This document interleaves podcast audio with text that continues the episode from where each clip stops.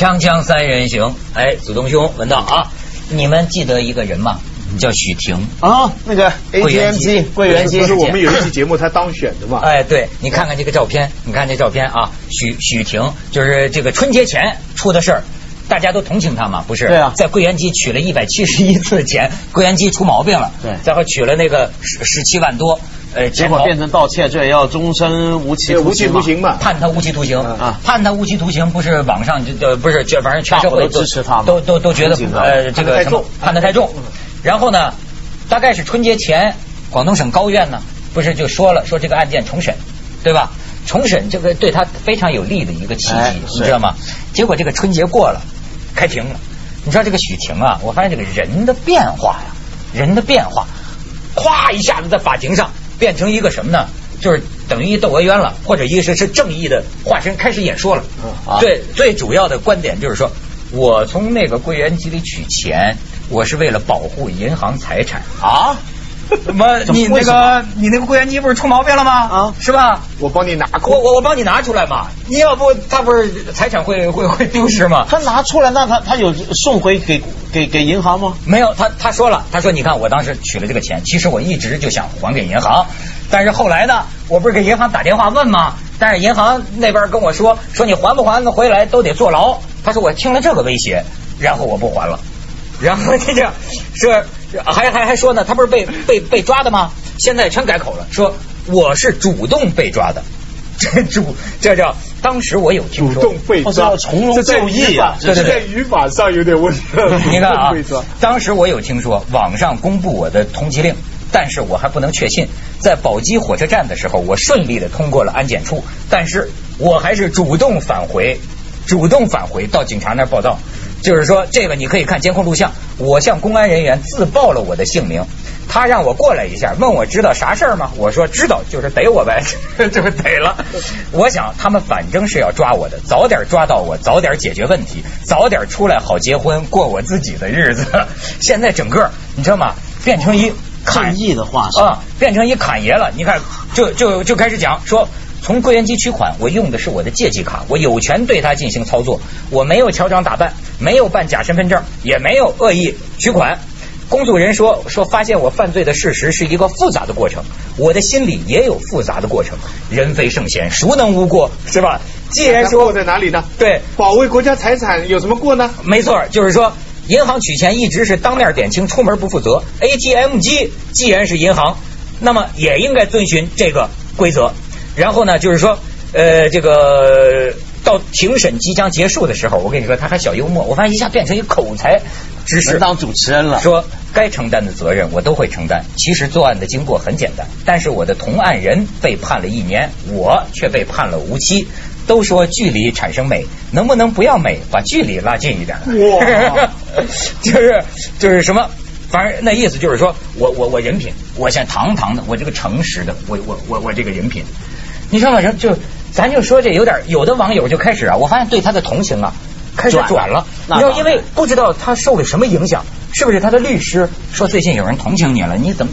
他爹他爸爸在法庭听着都摇头叹气，就说我这小子怎么怎么这么说呀？就太失望。然后你知道现在网上又转了，就开始说。他也没见过这么蹬着鼻子上脸的，就是陈凯歌那词儿都说出来了，说人不能无耻到这个程度，就是就是我们同情你，嘿，你还给脸，就那意思说你给脸不要脸，你说你胖你就喘，对，就现在又网上又开始列他几大罪状，他这他刚才那个解释很厉害，如果这个能够成立的话，那所有贪官以后都讲这个我。不是贪污，防止国家是防止国家财产流失，没暂放在我那儿。我就算拿那笔钱买了别的东西，那也是把这个财产转换形式保存下来。赖赖什么？赖赖昌星嘛？赖昌星不是的，保卫国家，保卫国家财产。这太厉害。他他这个毛病出在什么地方啊？毛病出在我们这个还是法跟道德的关系的问题上。我们的日常的行为啊，其实。我们做的行为其实有简单的说有三种，一种是君子，第二种是小人，第三种是犯人。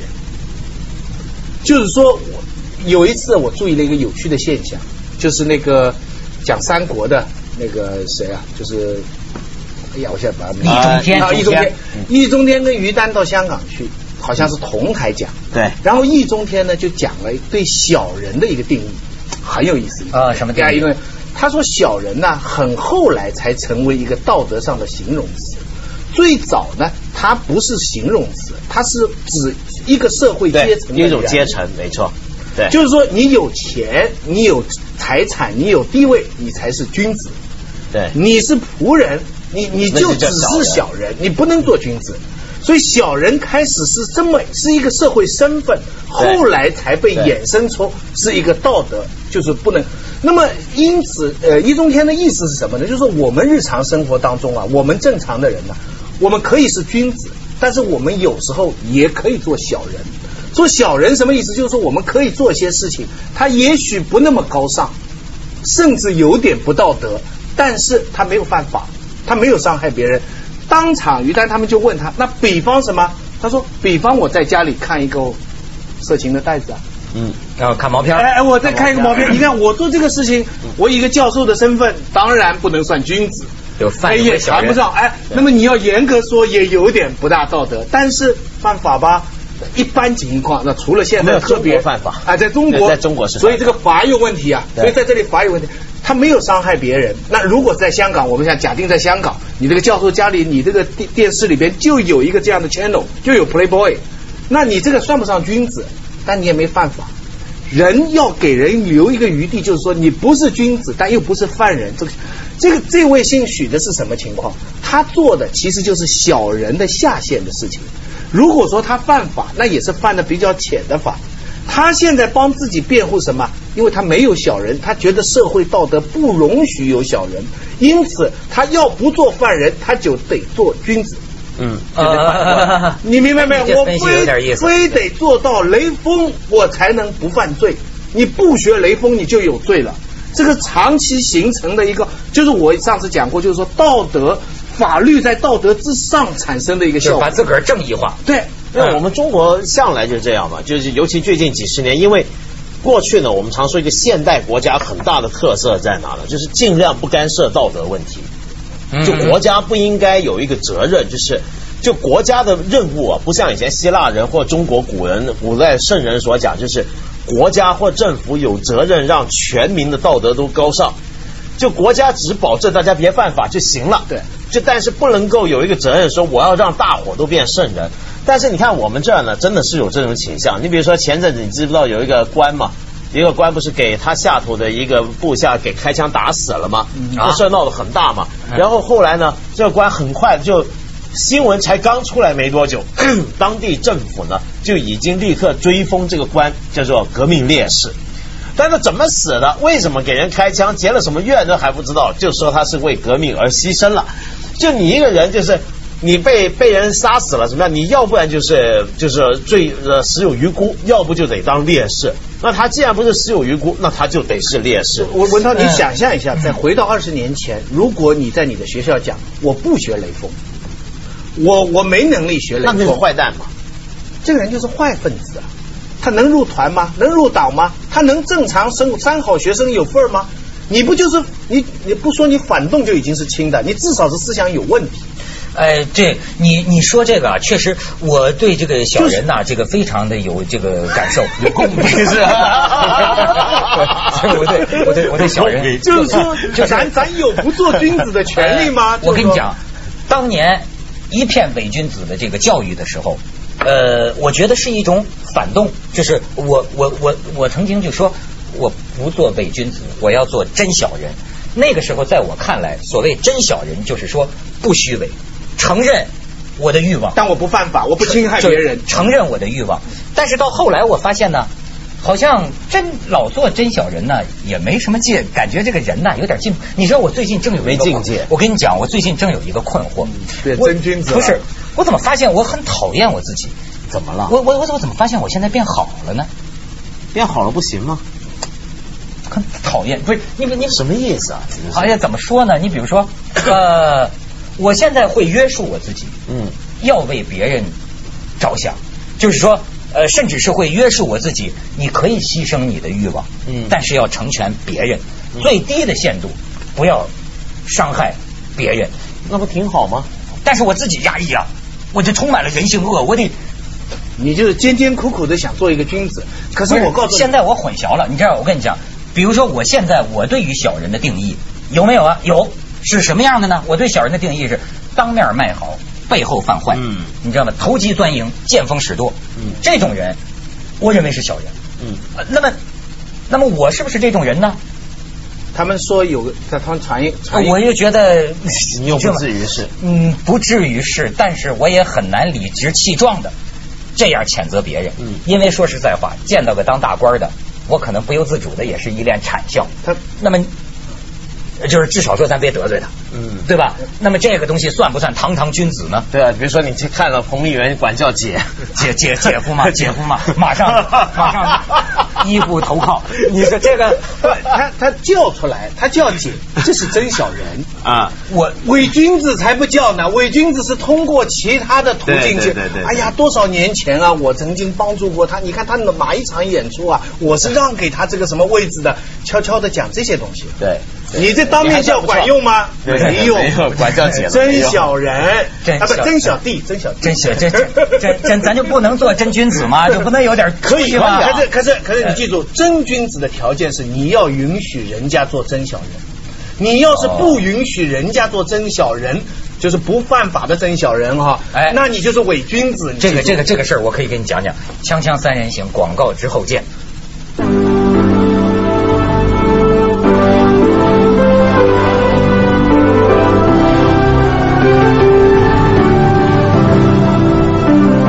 跟你讲，我对小人这个问题的自我认识是吧？因为我就是嘛，对吧？我就我就自我认识，我欣姐是小人，就是儿童，就是 你看没有？你现在跟什么朋友聊天儿，不管是什么单位的哈，往往你听他感慨什么呢？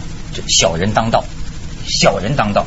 呃，但是后来你看书，你又会发现呢，这是一个永恒的感慨，历朝历代的人都在感慨。换句话说，就是不得意的人自己觉得自己是君子。哎，这个问题应该这样来看。就小人。但后来我就在琢磨，那这个什么叫小人当道呢？甚至你看，你像那个呃杨绛有一本书叫叫《写在人生边上》，嗯嗯他是讲，他说他问很多人，很多人就说，哎呀，我们这辈子啊，实在是没有那个才能，没有那个能力去做小人，那没有，只能是老实人吃亏。这个世界就是这样。但是呢，我也没有命去做小人了，我只能是这样过一辈子。也有这种样的这个感慨。而且我发现呢，这个你看哈。小人不见得不能干出正事儿来，嗯小人在推动历史的进步，嗯你知道吧？就是呃这就好比呃你你你你比如说讲啊，跟中国社会现在发展情况很有关系。你比如说，为什么说很多单位就说，哎呀，现在小人当道？我发现小人是干什么呢？小人他容易揣摩上意，嗯他的心思全在别人身上。嗯那么他他他他他他看你们需要什么，投其所好。嗯这样的话呢，往往这个人呢，他确实能够在呃取得这个短的快的功效，就他的主意。好比说，你一个说所谓老实人，老实人说实在就只知道低头拉车，不会抬头看路啊。嗯就像你搞研究，我这一辈子我就我就搞我的研究，一条道走到黑，最后能上一个什么境界？但是呢，那就是知音少，弦断有谁听，对吧？嗯但小人不同，小人其实他是敏捷的观察社会的变化，嗯周围的行市、领导的意图嗯啊，包括同事的心情，他哗哗哗，他他你知道吗？嗯他确实他能提供一些马上见效的所以历史上有很多很尤其是中国社会现在这么急功近利，你知道吗但？但是你觉得是应该怪这些小人呢，还是怪这个上面呢？我告诉你，现在他们流传一段子，说说有有有有一高官找到两个下面下属，跟他说，分别跟他们说，要派你到一个我们这个地方最艰苦的一个地方去，很认真的跟他说。第一个回答就是说，这这这个是很不可思议的这个任命。第一个就回答说，这对我是一个锻炼的机会。第二个就说饶了我吧。结果呢，第一个就上去了，第二个呢平掉。嗯哼这当然是传了，但是你你想想，这两个人的反应哪一个是真的呢？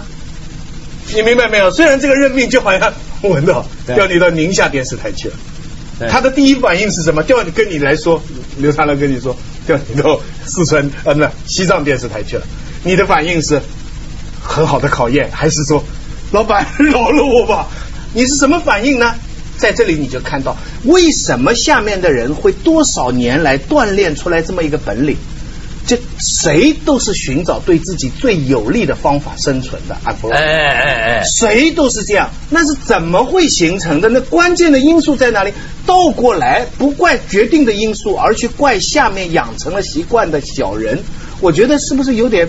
对啊，因为社会环境培养嘛，而且历史上真的很多小人都是成功的，嗯或者很反过来说，很多成功的大人物都曾经被认为是很卑鄙的人，比如说像牛顿啊啊，或者爱迪生对，是都很卑鄙的对待过他们的竞争对手，很多小手段，但他们是成功的。不过我想说，就是做君子啊，或者说一个人修身，譬如说学佛，他主要的目的不是为了要成功，他是要做什么？他要做人。对，就他在意的不是我最后上不上得去，对他在意的是我这个人由始至终有没有成就了对我来讲最重要的事情。成不成功反而不重要，我做人做成怎么样，这很重要。对，所以说呢，你如果是呃眼气人家小人，嫉妒人家小人，你觉得不平等，那么说明你心里也不干净。对对，说明你也把成功看作人生的一个标准。那些以成功来奋斗的人，其在某种意义上，对就是而且呢，社会上这是其实是相当大多数对。你知道他们有人去参加那个就是各种各样的培训，现在不是有那培训吗？到最后一屋子四五十个谁都不认识谁的人能抱头痛哭，对对对对你知道吗？就就搞那个，搞那个。其中有一个我一朋友去参加，跟我讲，就是说这个老师啊，怎么着把你震了一手，就是说陌生的啊，呃，要求班里的这个同学，你去找一个人，当着他的面儿找一个你最喜欢的，就是完全是表面印象，找一个你最喜欢的，你跟他说我最喜欢你，我为什么喜欢你？这没什么啊，完了之后你们没准还拥抱呢，对吧？然后呢，你问题是你必须还找一个你最讨厌的，就当面找一个你最烦的人，站到他的面前，然后就说我最讨厌你，为什么？一二三，这个很难，对吧？但是就有老老师就要求你必须做到，然后对我这朋友就做到之后呢，这老师一句话把他给镇住了，就是说你完全不了解这个人，对吧？你完全是表面印象，可是你再想一想，你讨厌他的所有理由，是不是说的正是你自己呢？哎，他一下给镇住了。你知道，你比如说，哎，你为什么讨厌小人春风得意呢？那是不是你心里也想春风得意，但是而不得呢？嗯，对，明明白这意思吗？对哎，也有我为什么讨厌陈冠希呢？啊，对，没错。你为什么要骂陈冠希呢？那些女的为什么老骂这个张柏芝呢对啊？对不对？对啊所以谁是清白的？还是耶稣说的靠谱？锵锵三人行，广告之后见。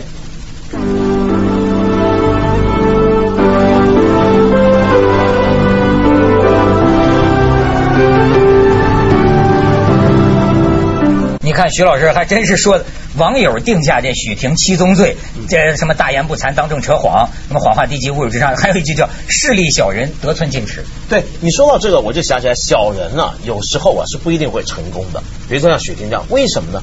小人就是刚刚我们讲要见风使舵嘛，他这回这个就是见风使舵使得太猛。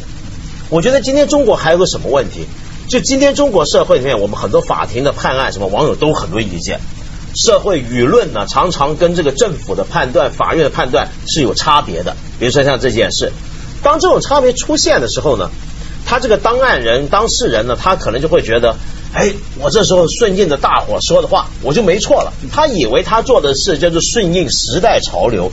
小人有这个特点，他要当时代的弄潮儿嘛。嗯他看到这个潮起来，我在上面怎么舞？他现在就是这样，他用力过猛，但是其实是用但是我力过猛。觉得呢，呃，还不完全是他个人原因，这很多可能是律师的建议。那当然那律师是怎么估计？律师怎么估计呢？就是我刚才讲，因为我们多少年来形成那个社会氛围，嗯就是说你必须做君子。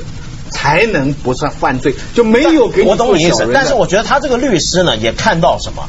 他这个律师啊，跟这个许婷两个人其实是我们整个时代的人的缩影。我们这时代人是什么样的人？就看最近大伙都在讲什么，最近什么东西在火，我也赶快弄一个。没错跟风潮流这些东西都是这样这也。就是为什么陈冠希的道歉比阿娇大家更接受的原因。你看没有？他其实就是在说我做错了什么事情。